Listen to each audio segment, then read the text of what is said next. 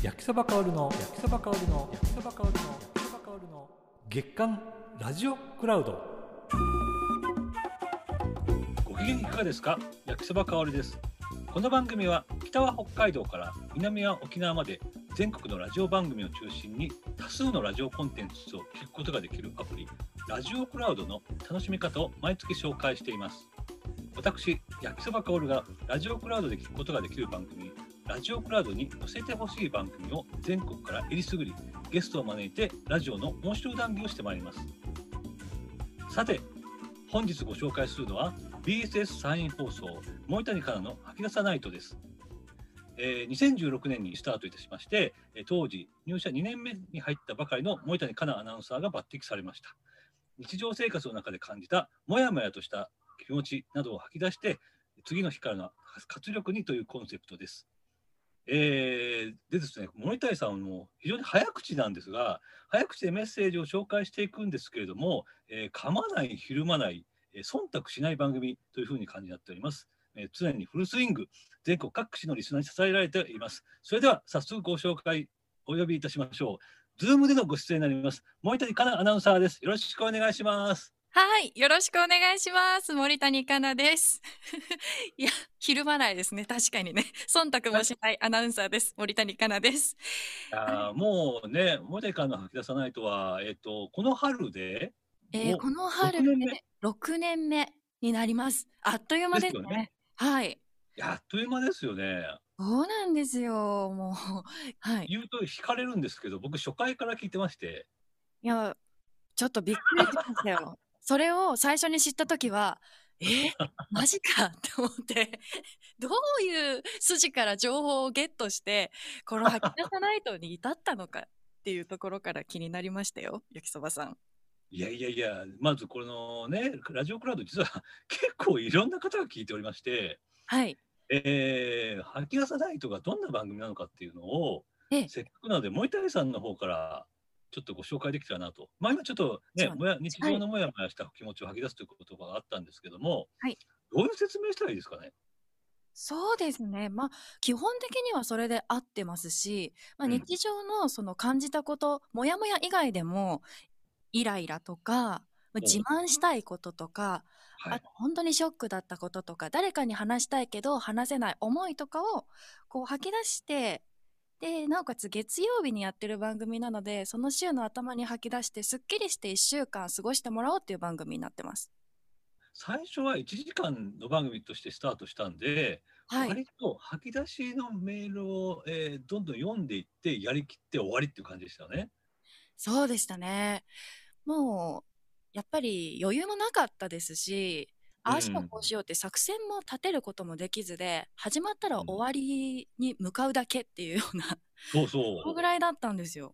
う。なんかね、まっすぐな滑り台をずっと降りてる感じでしたね。見てないですよ、もうそれなんか。なんかそれが、えっ、と、後々に90分になり、はい。で今2時間になったじゃないですか。ああ、そうですね。でなんか2時間になった時に、そのはい料理のコーナー、今夜のあてっていう料理のコーナー始まったり、えええーそれから、まあ、いろんなコーナーがね、あのー可能性感じないでよって言って、はい。森谷さんにリスナーがワイワイ近づいてくると。特におじさんなんですけども。ね。はい。そうですね。ね、あの感じないでほしいから、その、うんこれ、可能性感じないってどういう説明したいですかね？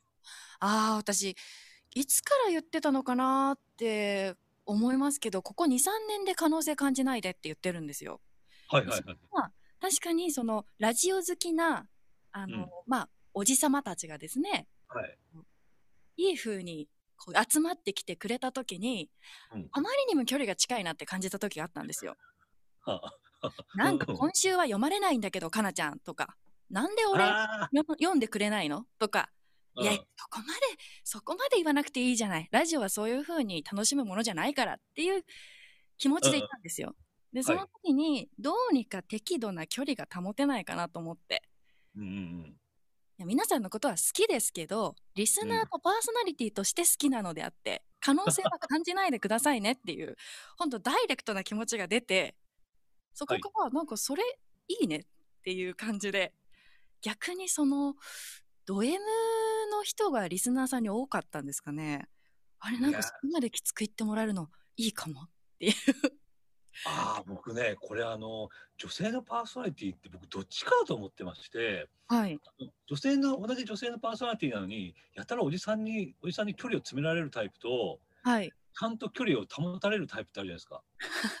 確かにどっちなんだろうと思って、いろんなラジオを聞いていくうちに、はいあ、やっぱり、鼻から相手にしてくれそうにない人は、ちおじさん近づかないなっていう感じがしてるんですよね。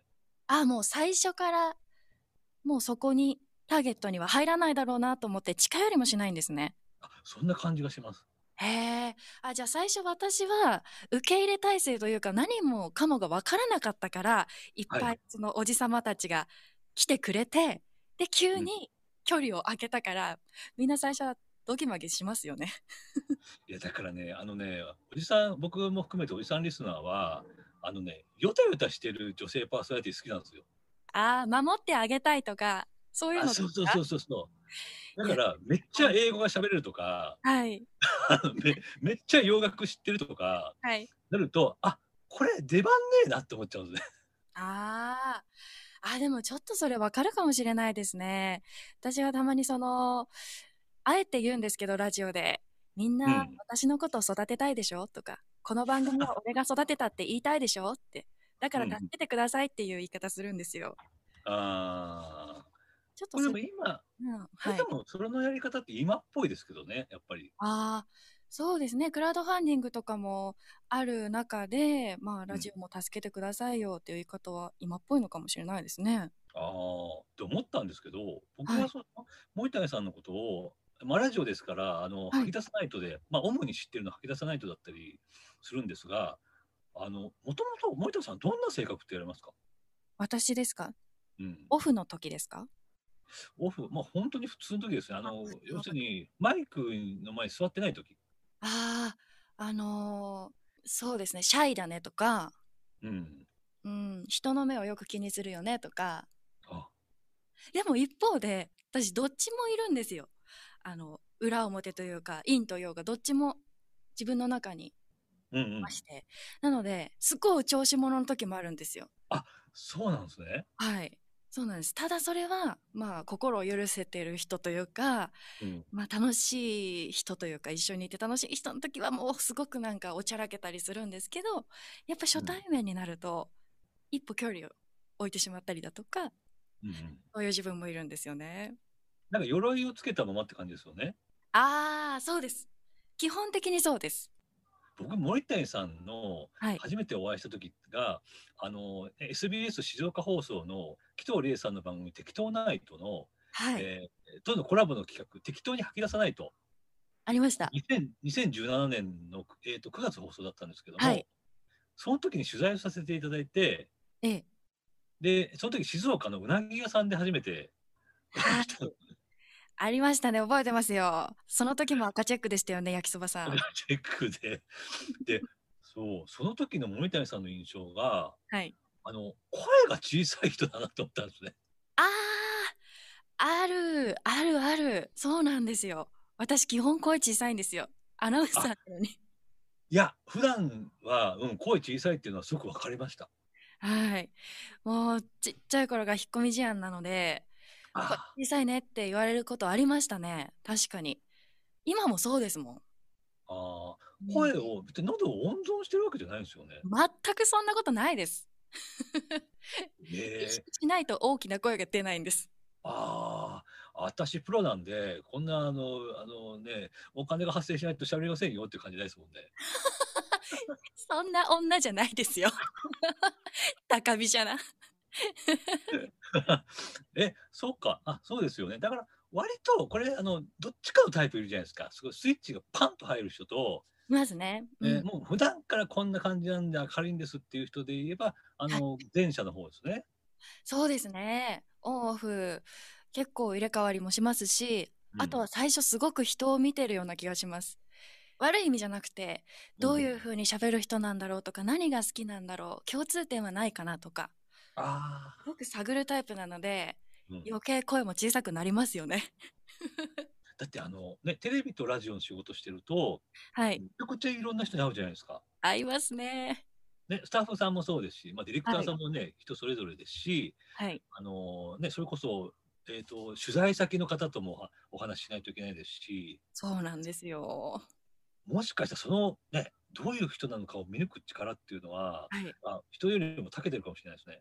ああ、ありがとうございます。ちょっとそうですね、前向きに捉えたいですけど、でもまだまだ苦手でして、そういうのも。うんあの、私、とにかく、ラジオでの電話インタビューも、うんまだ緊張しますし、テレビ取材も緊張するんですよ、初対面の人とは。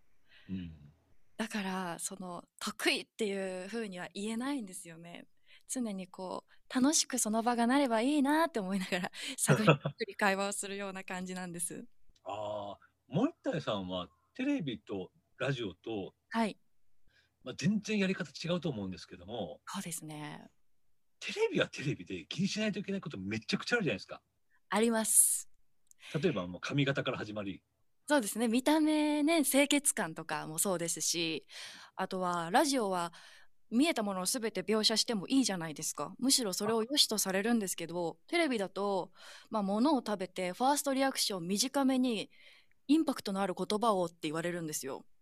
それ難しいって最初思ってて、もういちいちこう説明したくなるんですけど、いや、テレビは違うんだよなっていう、その、もやもや、ギャップとかもありました。それこそね、よく言われますけど、テレビは、あの、テロップを一行で出せるぐらいのサイズで言わなきゃダメって言うじゃないですか。はい。あの、例えば、美味しいとか、はい。鼻で抜けるみたいな、もうそれで良かったりするんですけども、ええええラジオはそうはいかないですし、そうなんですよね。うわ、いい香り、鼻から抜ける！って言って、シーンっていう間が流れるじゃないですか、ラジオだと。その間を自分で埋めないといけなかったりとか。うん でもテレビだと、それがスーパーになったり、あとはもう一人相手がいたりして、うん、フォローしてもらえたりだとか、まあその相手との会話も難しいんですけど、あーあとね、えっ、と、カメラさんがどう映してるかとかも気にしないといけないですしね。そうですね、もう顔芸って言われてて最近、物を食べるときに。うん私、まあ、ちょっとテレビの話ばっかりで申し訳ないですけど、うん。あの食リポの練習でこう目の前に鏡を置いて食べるんですよ家で。それで一番自分のいい顔といいますか美味しそうに見える顔っていうのを研究しながら食べてたりするんですよ もうそういうことをし始めたのはやっぱテレビの仕事始めてからだなって思います。これね、テレビとラジオの県営局だからっていうのもありまして、はい。まあ、あれですもんね、やらないといけないこと今めちゃくちゃ多いですもんね。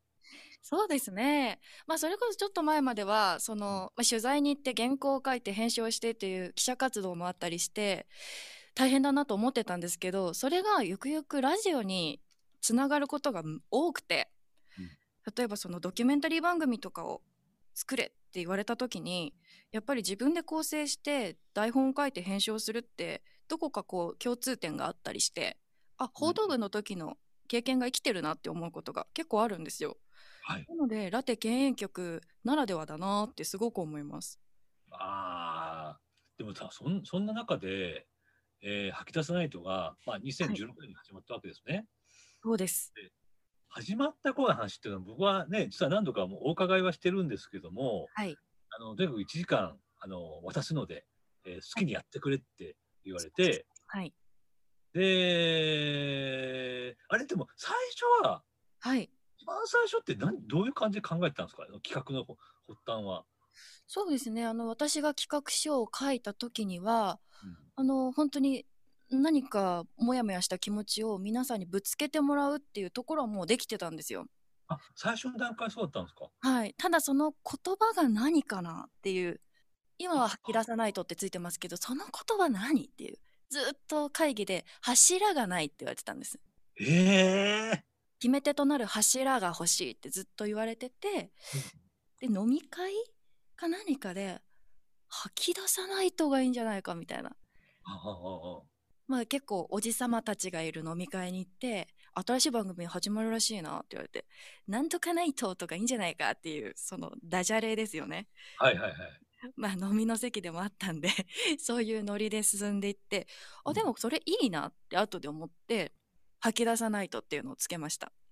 これでも逆に、その、ちょっとまあだ、ダサいおじさん的なダジャレの発想ではあるものの、はい。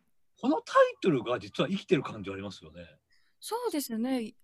もう振り返ると、その爆笑問題の日曜サンデー、でもこのタイトルで若干こう笑ってもらえたりだとかもしたので、そうですよね。いい感じにダサい、それがいいのかなって、今振り返ると思います。これちょっと解説しますと、2016年の4月の 3, 3週目だったかな、あの爆笑問題の日曜サンデー、TBS ラジオの、はいえー名物企画で、えー全日本新番組選手権という企画を毎年あるんですけども、その企画で、まあ、いろんなその全国のいろんな番組の新番組がちょっとずつ紹介されるんですけども、そこで吐き出さないとが、えー、と出品したところ、優勝したんですよね。いや、本当にびっくりしましたよ。えーって、その頃私、ラジオを聞いてない生活が多かったので、うん、あの、急に TBS ラジオから電話かかってきて、はい、あの、今大変なことになっているんですよ。ご存知ですか？って言われて、うん、何が起こってるんですか？いや、当番組でグランプリになりそうなんです。うん、いやいや、すごいことなのでっていうふうにちょっと声を 大きく荒げて怒られまして、スタッフさんに。自覚を持ってくださいと言わんばかりに。あまあね。そこから私のラジオ生活が濃いものになっていきました。で、まあ、参院、そもそも BSS がね、あの、一応さんでネットしてないので、ねそうですよね、いきなり来てもね。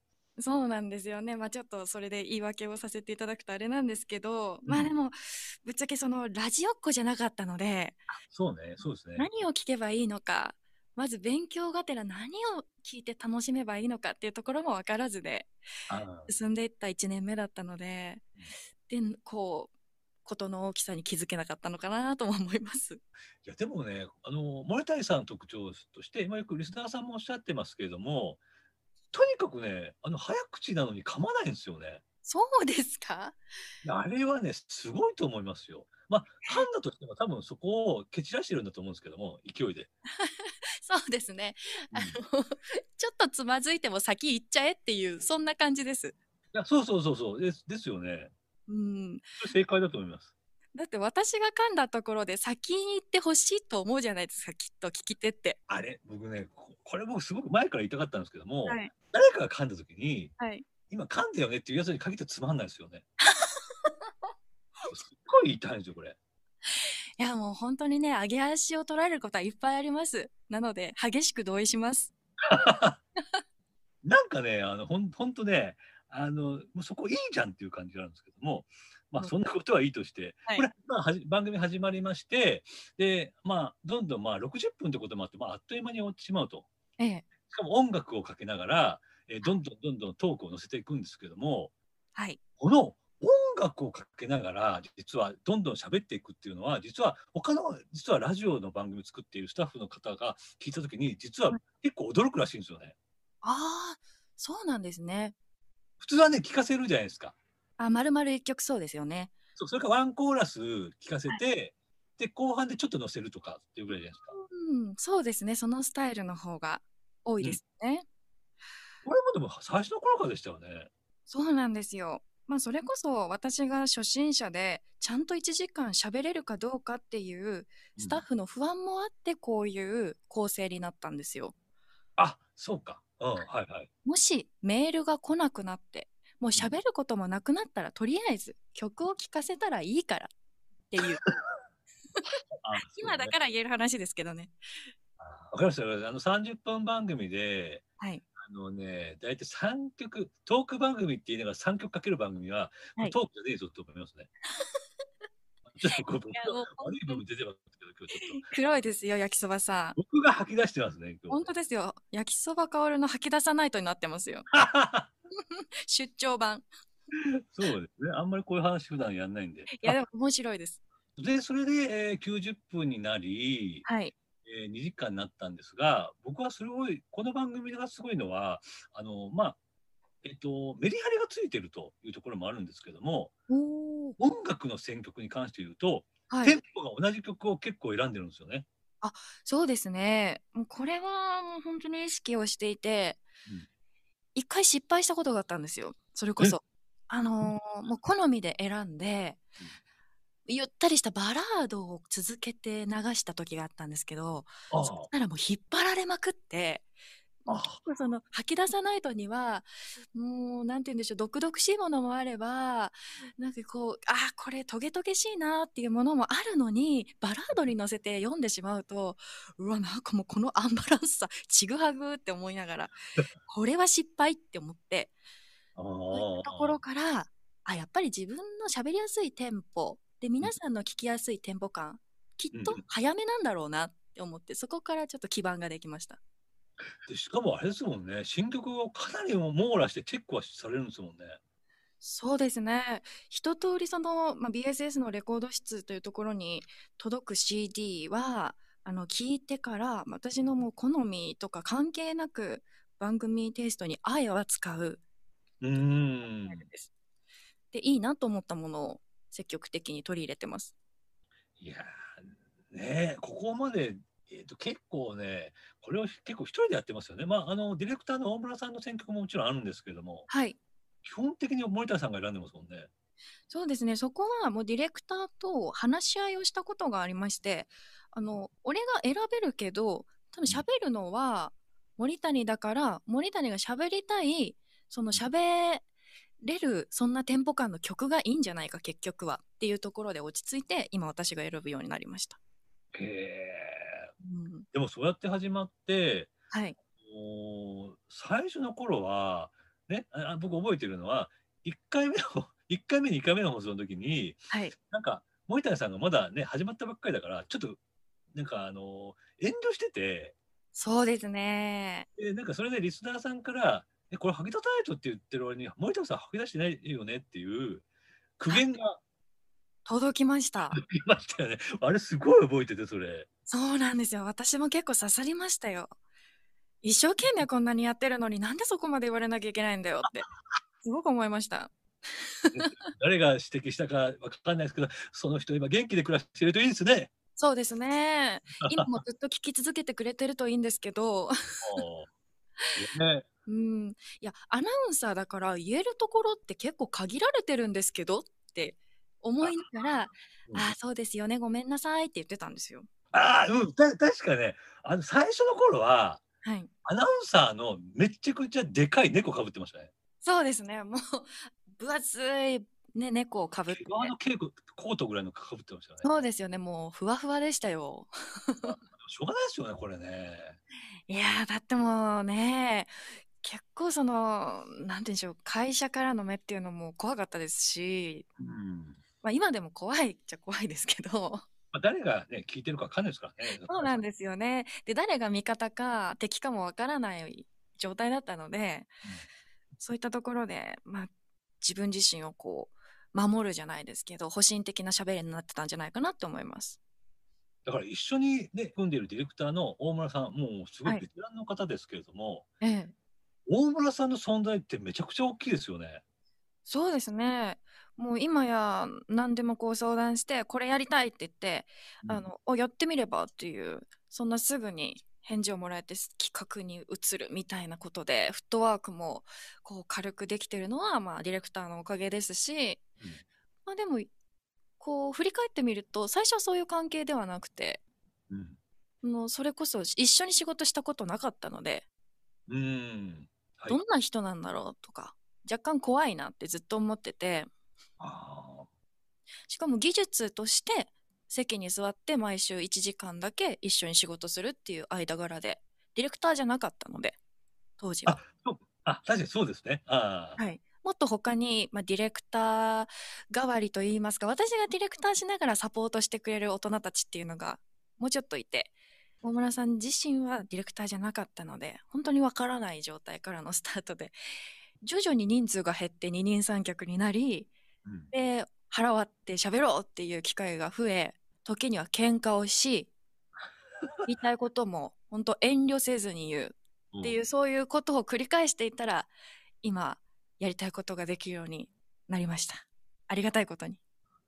あのーそうなんですよね。だから、なかなかね、この、そう、遠慮の塊のまま終わっちゃう番組も結構多い中で、はい。この番組ってね、月曜の夜8時から10時までフルスイングで2時間走り抜けるじゃないですか。はい。その後でちゃん、あの、勢い余って復習編2時間やったりしますよね、たそう。なんですよ。なんか本編と同じ長さじゃんみたいなことをよく言われます。あの、ちなみに復習編ちょっと解説しますと、あの、ネット配信で、あの、ツイッター配信でね、あの、見ることができるんですけども、その放送が終わった後に読めなかったメールを一応紹介するっていうのが復習編って呼ばれてるものなんですよね。そうですね。はい。ほとんどあの、森谷さんと大村さんの愚痴で終わってることも多いんですけども。本当にそうなんですよ。メールを紹介するっていう体はあるんですけど、うん。まあ、本放送ではないし、電波には載ってないから、うん。逆に喋りたいことも喋ることができる場だと私たちは思っていて、そうね。それこそまあフォローもできますし、放送できつめのこと言っちゃったけど、本当は私たちこう思ってるから頑張ってねとか、うん。うん、あとはこう、ちょっとこう暴走している人たちがいたら、やうんこういうふうに思ってるんで、やめてもらえませんか？とかっていう本音をもうちょっとディープに語れる場として。やそうそう。で、あれって、あそこの場って面白いなと思うのは、あの、ラジオでもなく、はい YouTube の動画でもなく、その中間ぐらいにある位置ですよね。そうなんですよね。本当隠れ家的な、ああ、隠れ家。そう、聞ける人だけ聞いてもらえたらいいですよっていうような、あ義務感ではないような、ちょっと楽に聞いてねっていうような。あ。あ、うんうん、そんな感じですな。はい。だけどそっちの方が好きっていう人が最近増えているんですよ。ああ。うん不思議なのは、あの、吐き出すナイトをもちろんラジコで、もしくはラジオで聞いてる方も多いんですけども、はい。今ね、ツイッター、ペリスコープ配信もやってますので、はい。意外とね、僕の前のラジオ関係者、そこで知ったっていう人も多いんですよ。そうなんですよ意ね。外と。何やってるんだろ声う。届きます。はい。ペリスコープって、そのいいですよね。ツイッターと連動してるから、タイムラインに直接流れてきて、そのまま再生ボタンを押すだけで聞けちゃうっていう、素晴らしい配信アプリだなと思ってて。ね、しかも、ね、スタジオの裏側が分かりますので、あのスタジオの様子が分かるので、そうですね。あ、こんな感じでサインを出してるのかとか、あ、Q サインとか。逆球とかね、そうですね。スタッフさんのコーナーこうやって動いてるのかとか、はいはい。分かりますもんね。そうなんですよね。あ、だからそれを逆手にとって料理コーナーをあ作ったっていうのもあります。あ、ああ。うん。今夜のあてのコーナーがね、あるんですけど、9時台の中盤ぐらいに。はい。あれ、もともと、はい。えっ、と、作らずになんか食べるだけだったですよね、最初は。あ、そうなんです。ASMR を意識して、まあ、音に特化したコーナーで、なおか食を食べようって言ってたんですけど、あれよあれよと料理コーナーに変わりまして、スタジオ生クッキング。いや、あれなんで変わったんでしたっけ？あれなんで変わったんだったっけな？まあ、スタジオでできることは何でもやろうっていうスタンスなので、これ作れるんじゃないっていうものをうん一。回作り始めたら、それが意外に音になって面白かったんですよね。そうそう、そうそうですよね。はい。最初は簡単なものだったと思いますよ。トーストするとか。あ、そうそう、そうです、そうです。ですよね。なんか切ったりするとか、それで簡単なものだったと思うんですけど、意外に音になるなで臨場感あるなとか。で、エなおンターテインメントですね。あそこはちょっと番組のね、ちょっとあの、クライマックスじゃないですか。クライマックス。そうですね。時間帯的にもそうですし。これでも本当はね、ペリスコでもいいんですけども、はい。改めてね、ラジオで聞くと面白いですよ、このコーナーは。わ、そうですか？うん。臨場感ありますかね？麺が宙を飛んだ感じとか、麺が宙を飛んだ感じ。確かにそうなんですよ。湯切りをね、していたら、こう飛びすぎて麺が。それで床に落ちるっていう事件もありましたので、それってどんな音するんだろうって思いますよね、確かに。ね、あとネギ切ってる時どうしてるかとか、はいはい。そうなんです粉が飛び散ったらどうやって飛び散ったかとかって、これ、ペリスコープで見てもいいんですけど、実はラジオで聞くと、はあどんな大惨事になってるんだって思いますよね。ですね。私結構そういう慌てふためくことが多いから、うん。言葉にならない音とかはいはい声っていうのも一緒に乗せちゃってますね。あ、そうそう、そうですよ。そう。だってもう完全にそれオフですよ。もう余裕ないですから、作ってる余裕まるでなしですから、あそこは100%オフというか、本当の自分に近い。リスナーはでもそこが一番いいんですよね。ちょっと待たせてほしいんですよ。ああ、そうなんですか？で多分、はい、これとこれとこれを混ぜて、はい、チンして、はい、終わりですだと、えできちゃったの？ってなっちゃう。そんなんだったら他の番組でもできますからね。そうなんですよ。うん。まあ、そんなね、森谷さんを皆さん応援してるわけですけども、ありがたいですよ、本当あ、でも僕思ったのは、番組始まって昨は年のまあ、5年、え4年かな ?4 年か5年経った頃から、ファン層が変わってきましたよね。ああ、そうですね。それはすごく感じます。大学生の子も増えましたし、うん最近もう受験生ですっていうメールが結構届いたのにはびっくりしました。今までなかったなとか。あれ？これ珍しいですね。あの、えっ、と、学生向けの番組がだんだん実は親も聞いてくるっていうのはあるんですけども、はい。おじさんがたくさん聞いてた番組に学生が増えてくるっていうのは意外と珍しいですよ。そうですよね。だから、うわーなんか幅が広がってるって思って。よくよく考えると、もういろんなところでこう、吐き出さないとっていう言葉を出していただいて、それこそ焼きそばさんにもそうですし、うんあの、佐久間さん、テレ東の佐久間さんにも番組内で紹介していただいたこともありで、うんそこから大学生リスナーがぐんと増えましたし、本当でも佐久間信之さんの「オールナイトニッポンゼロから聞き始めたっていう人も多いですし、多いです。ね、実は番組のファンである乃木坂46の山崎怜奈さんとかはい。そうです ね。あとあの、えー、森谷さんの大ファンでもあるクリープハイプの尾崎世界観さんがはい。実はこの番組聞いてたっていう。いや、もう本当にびっくりしました。いやー、と同時に、もう肝が冷えました。こんな喋りを聞かれてるのか。見せたくないわーって、すごく部屋を覗かれた気分ですよね。そうですよ。だって私は、クリープハイプのライブの前には、一丁羅を着て、とびっきりのパックをして、ネイルを決めてから行っているのに、もう丸裸な部分を見られているような感覚で、非常に恥ずかしいです。でも逆にこう特権じゃないですけど、はい。今後ね晴れてお会いする機会がありました時にはい。逆にですよ自分出しやすいですよね。そうですね。もうここまで出しちゃってるっていうか、知られちゃってるっていう前提でお話できるのは嬉しいですね。もし何か機会があったら。だってね初めましてではあるけれどもあのね尾崎さんからするとあこの人が昔あれあれあ赤赤い髪にしてたの？とか そこまでご存知かわかりませんけど、まあそうですね。あの、私は初対面になるとどんどん声が小さくなる方なので、その分、今はいいとこにいますよね。ちょっとだけ喋りやすいそうそう特権だと思いますよこれ。ななんか森谷さんがねいかに実は大変な思いをして吐き出さないとだったりねあの他の番組に臨んでるかってなんとなく分かってるんで。え森谷さんにね、いいことがあってほしいんですよ、いっぱい。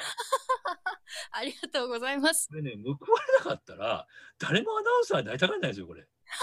そこまで大げさな。こんなにね、あの、元彼の話とかいっぱい話しておいて、いろんなね、だからなんかせ、最近なんで僕のメール読んでくれないんですけど、って言ってとか、全部立ち向かってて、はい。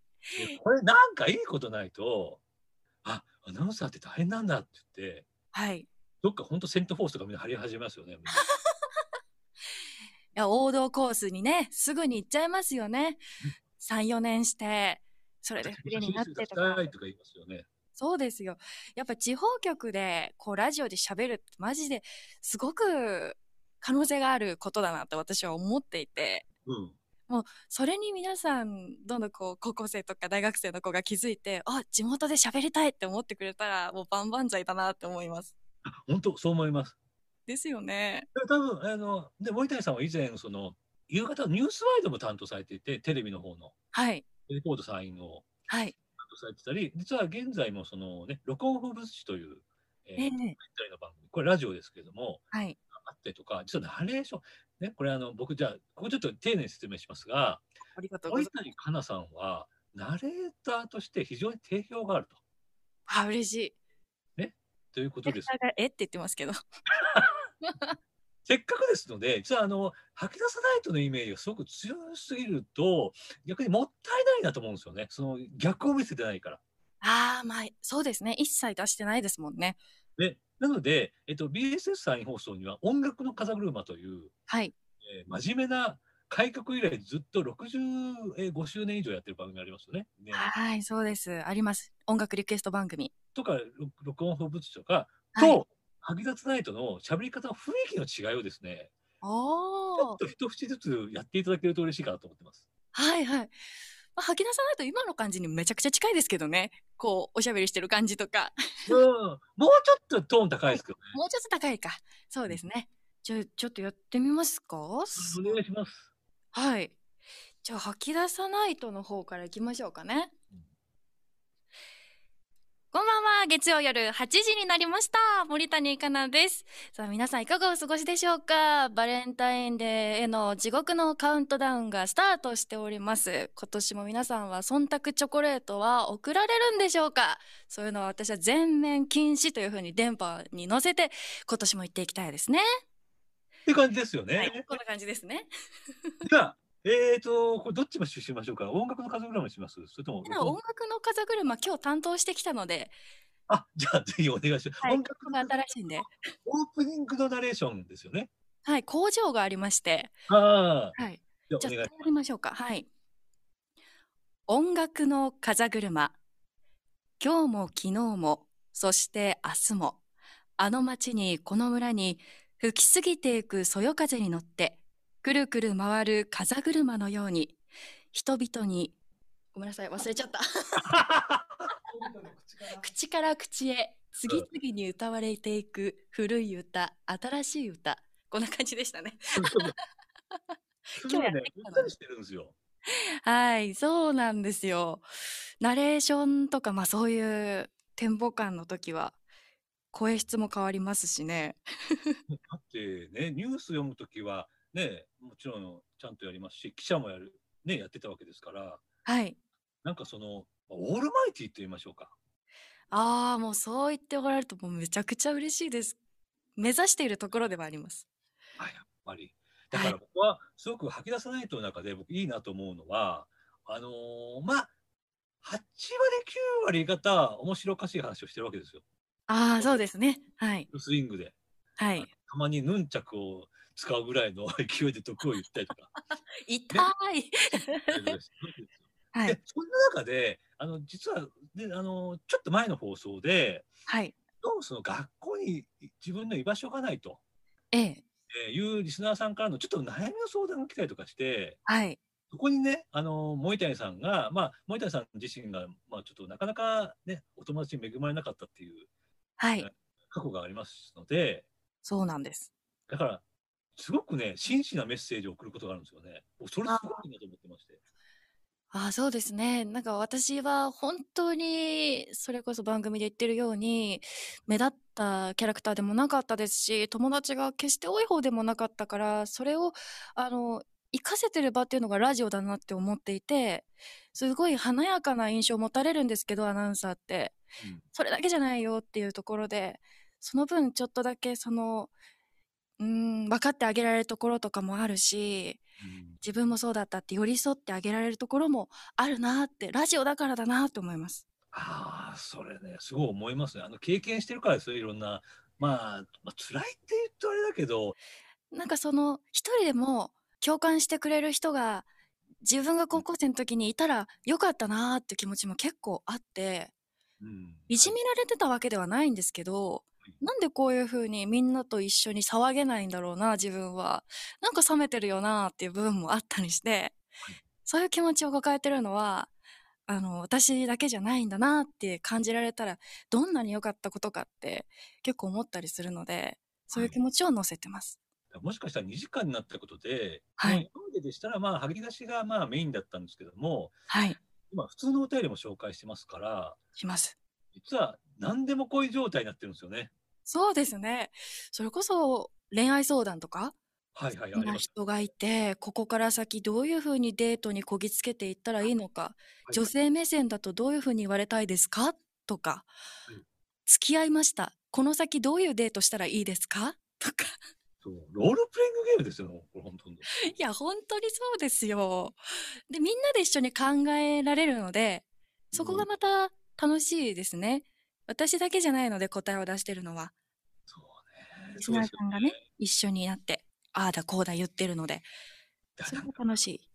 あの、だから本当、僕ね、森谷さんの今いろんな方向、アングルから、えー、吐き出さないとで、あの森谷さんのいろんなアングルから見せられてると思うんですよね。あ見せることができてると思うんですよね。だかあ、ら、時間かかりましたけどね。かかりましたね。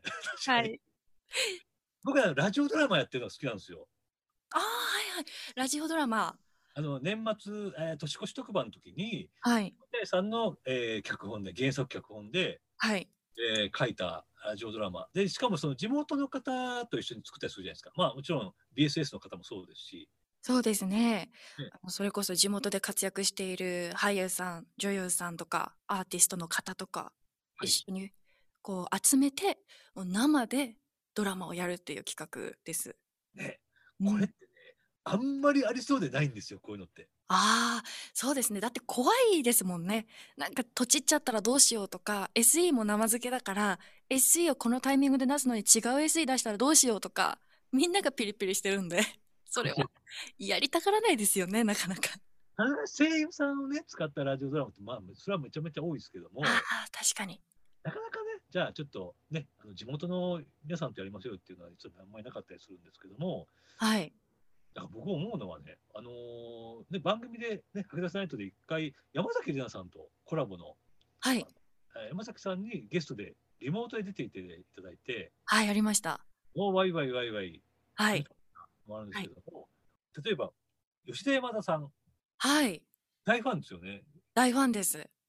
で、吉田山田さんが来て、わちゃわちゃやってたりとか、はい。あと伊藤貸太郎さんがゲストに来て、ああ、ありましたね。ありましたよね。詳しすぎてもうドン引きですね。褒め言葉ですよ、これ、焼きそばさん。あ、そうか、やばい。もう初回から聞いてる上にもう、あれやこれやと、いろんな情報が出てきてても、ありがとうございます。だからね、僕ね、あのーそういう皆さんのゲストの方とか、はあ。とは、えっと、番組でコラボしました RBCI ラジオの、えー南国の夜ラジオは南国夜のはい。ゆこちゃんと吉見大河アナウンサはい。ーいろんな人と組むことによって僕はねその別の森谷さんの部分が見えてなんか膝かっくんをされてる感じがするんですよね。ああ、確かに、普段私がこう予防線を張ってるところに、皆さんが槍でつついてくれて、で、何かそうそうそうが溢れ出すみたいな、そんな感覚です。そうあれがねなんとなくそのてえ不定期ぐらいでそういう企画があるのが、僕はそう森谷さんのこの番組が続いてる実は隠し味の一つかなと思ってたりしますね。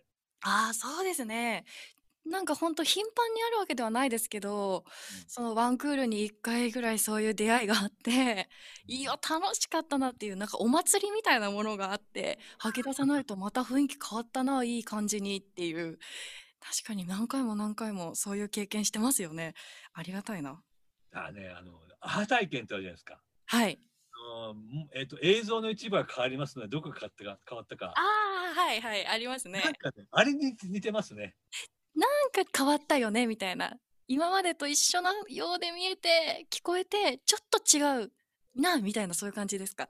ですです。あーあでもそれって嬉しいですね。その、まあ、既存のリスナーさんも楽しめてでちょっとなんかまたマンネリじゃないですけど新しい刺激があるっていう風に感じてもらえたらすごく嬉しいです。今ね夫婦のリスナー夫婦で聞いてらっしゃる方からねあの、まあ、中学高校生の方までいいいてくださってるんではい。なんかちょっと今後も楽しみかなっていうそれがもっともっと広がっていくと思いますしそうですね。もう本当オールターゲットでやっているから、いろんな人のこの相談とか意見をまた別の人が答えられるっていう場はすごく吐き出さないとらしいなって最近になって思い始めたので、そのコミュニティが増えるといいな、広がるといいなって思います。こんな忙しい森谷さんちゃんと休んでますか？休んでますよ。私休んででは映画すごく見てますからね。あ映画いっぱい見てるんですねはい。私映画結構最近好きで、ネットフリックスも加入してますし、一人の時間は映画とアニメと漫画です。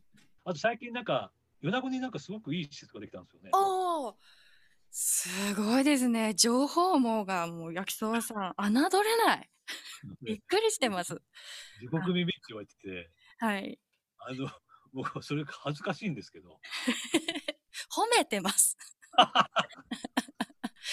もう、そうなんですよ。実はそのツイッターにも書いたというか、まあ、ペリスコープで配信をしたんですけど、はい吐き出さないとで今新企画を進めておりまして、えーまあ、本社がある米子市には中心市街地と言われるところに複合施設が最近オープンしたんですよ。はい。それが、まあ、スパが入ってたり、カフェが入ってたり、えー漫画ミュージアムという、すごくもう漫画が揃っている、おしゃれな満喫みたいな、そういったものが入ってたり、とにかく楽しいスポットがありまして、はい。そこと何かコラボレーションができないかなっていうところで。僕ね、あれ、写真で見たんですけど、ホームページで。めちゃくちゃおしゃれですよね、あそこ。そうなんです。もう、米子とは思えないぐらいの施設なんですよ。本当あ僕、これ言ったら失礼かなと思って言わなかったんですけど、確かに米子とは思えない施設です。そうですよね。私、それ、米子市長の伊木市長にも言ってしまいました。いいですねって。でも今度、米子駅も建建て替わりますからね、おしゃれに。あ、そうなんですよね。なので、米子が結構今、開発されていて、うんうんうん。米子に行こうっていう、そんな街になるんじゃないかなと思ってます。あでもその新しい施設、あ、名前なんて言うんですか？と、グッドブレスガーデンっていう施設です。そうだそうだ。はい。どうします？あそこ、僕を筆頭に遊びに行くとみんな浮きますよ。大丈夫です。そんなこと言わないでください。おしゃれな人しか入れないっていうスペースではありませんから。確かにね。おしゃれゲーとか。大丈夫です。あの、皆さん、あの、清潔感を保っていけばそれだけで大丈夫ですから。おしゃれとか気にしなくて。赤赤着てますよねって言われて、はい。多分、米子駅からお帰りくださいって言われますよ。僕何を言ってるんですか焼きそばさん米子駅でうちのテレポートサインのクルーに捕まってたくせに 普通にね、あの、街頭インタビュー答えましたからね。目立ってたからですよきっと赤で、あの、自営業40代って出ましたけど、テロップ。はい、ニュース番組にしっかりインタビューされてましたけども。もまあでも、その、今後、ね、米子で、えーちょっと面白い企画が吐き出さないとで生まれるかもしれないっていうことで、いや本当に嬉しいですよなんか町おこしみたいなことをしたいなーってずっと思ってたのでそんな矢先そういう施設とのコラボレーションっていうのはすごく近いなって思っていてやりたいことにそうね。これ新しい感じになっていくなってますます期待してます一回あれですもんね、米子駅のガイナックスシアターで公開収録やってました。は。い、やりました。その時も台風で、うわ、どうなるかなって思ったんですけど、まあ、SBS から紀藤さんも来ていただきで、そのこはいはいはいともあり、結局200人ぐらいの方に全国から来ていただいて、そんなことってなかなかないよなって冷静になると思うんですよ。だってね、こういうこと言うたら失礼かもしれないですけども、はい。米子に行くって結構大変ですよ。そうなんです。いやいやもう事実ですから。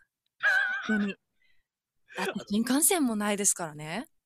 東京からあの、ね、取材で伺うと、あの東京からだと新幹線で大阪に行って、はい。そこからあの高速バスで4時間かかるんですよね。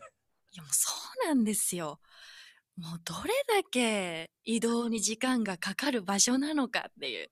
あーでも逆に言うと、なんかね、僕はすごくそこまでしていく価値がある、えー素敵な場所だなって思います。あ、そう、あの、来てもらったら皆さん気に入って帰られるんですよ。わすごく良かったって。だから知ってほしいんですよね。うん。なので、これからも、あのね、一つ、ちょっと全国の皆さん、ぜひ、あの、ラジコで聞かれる方多いと思いますが、もちろん地元の方もワイド FM 等で聞いていただいて、はい。えー森谷香奈さんという方をね、多分僕は1回目で聞くと、はいえなんか、すごい、やたら喋ってるっていうイメージかもしれないし、うん。3回目ぐらいからすっごいね、じわじわそれが当たり前になって浸透してくると思うんですよね。ああ、そうかもしれませんね。そう、最初は、ああ、無理かもって思っても、うんそこを超えてほしいですね。あそこを超えていけってことですね。あの、忍耐の番組なので、まずは、耐久勝負というかあ、そういったところで我慢して聞いてください。もしあれでも。ここから、あの、じわじわ聞いてくると思いますので、はい。それでなくてはならない場所になっててくれたらいいな。それが沼の始まりだよっていつも言ってます。ね あんまりね、コロナ禍で人とコミュニケーションできないじゃないですか。はい。そんな時に、なんかいっぱいいろんな人の鬱憤とかね、聞いて、自分でも笑ってたりとかすると、はいなんかいい感じで時が過ごせるなって思いますね。そうですね。もう私自身もそれこそラジオに投稿することもあるので、聞いてほしいなっていう思いを。で、ラジオってちょうどいいんですよね。ああ、そうそう、ちょうどいい、ちょうどいい。はい。うん人には話したくないけど、まあラジオで読まれればラッキーかなってぐらいの、そんな温度感っていうのもいいんですよね。だからまずは、なんかあのね、メールを送るのはちょっとまあハードル高いなっていう方は、ぜひツイッターから参加してほしいですね。あ、そうですね。ツイッターの方がわりかし、まあ短くてもいいですしね、文章も。ハッシュタグかなえる、えーはいかなよるってつけていただいて、はい。そうすると、えー初めて送ってくれたリスナーが、あのね、森田さん初めて送ってくれたリスナー大好物ですもんね。大好物ですよ。もう逃すまいと思って、大きな網を持って構えてますから、初めてですって言ってくれたら、あ、初めてなの？って言って、捕まえに行きますので、ぜひ。ね、まあ、ちょっと感想なりなんなり、いや今曲、かかった曲かっこいいとかでもいいんで、そうなんですよ。本当にもう、ただの感想でいいです。ぜひ、食べてる夜食を写真にアップしてもらって、投稿してもらうだけでいいんです。それでいいんです。はい、ということで、えーね、たっぷりと、実は時間めちゃくちゃオーバーしておりまして、どこ使われてるんだろうないやいやいやいや、これはね、結構いっぱい使うと思いますので、あ、本当ですか？はい。これでは、あの、今回は実はラジオクラウドの配信ですので、はい。えーまあ、ダメ押しの一言っておかしいですけども、はい。あのー何かもう一言、もう一押し、森谷さんの方から、愛してますの一言でもいいので、あの、リスナーの皆さんにちょっと一言、最後にお願いできると。そうですね。まあ、愛してますというのは本放送にとっておきますので、まず気になったという方は、その思いをね、吐き出してほしいなというふうに思いますし、あとはやっぱりそうですね、その、なんかこう、もやもやしてて、でもなんか不平不満ほどではないんだけど、もやもやしてるっていう思いもすべて聞きたいので、皆さんの思いを。ぜひそれを気軽に送ってください。私がもしうまく答えられなくても、いっぱい味方がいる番組、それが吐き出さないとなんですよ。学生さんから主婦の方、カップル、夫婦、で人生経験豊富な方、もういろんな人が受け止めてくれるので、いろんな味方がついてる番組です。ぜひ気軽に遊びに来てください。はい。森谷寛さん、ありがとうございました。わありがとうございました。こんな感じでいいですか？じゃあ、はい愛してるは本放送にとっておきます。かりました。皆さん、ぜひ聞いてください。月曜夜8時です。そうです。月8でございます。月8にはっちゃけましょう。はい。というわけで、はい、森谷寛さんでした。ありがとうございました。ありがとうございました。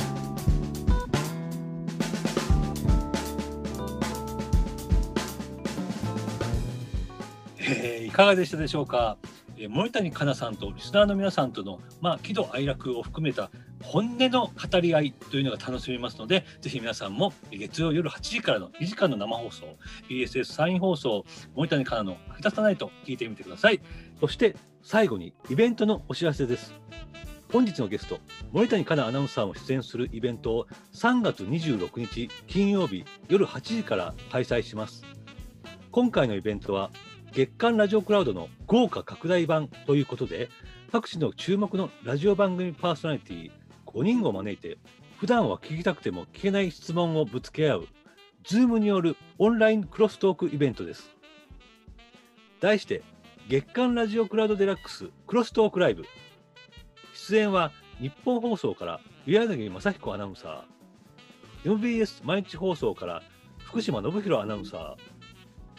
茨城放送から菊池舞アナウンサー RBC 琉球放送から吉見大河アナウンサーそして森谷香奈アナウンサーです。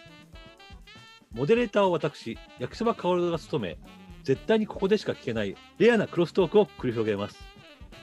参加費は税込2200円。詳しくはラジオクラウドに掲載されているバナーからアクセスください。ご参加お待ちしております。それではまた次回お楽しみに。お相手は焼きそばかおるでした。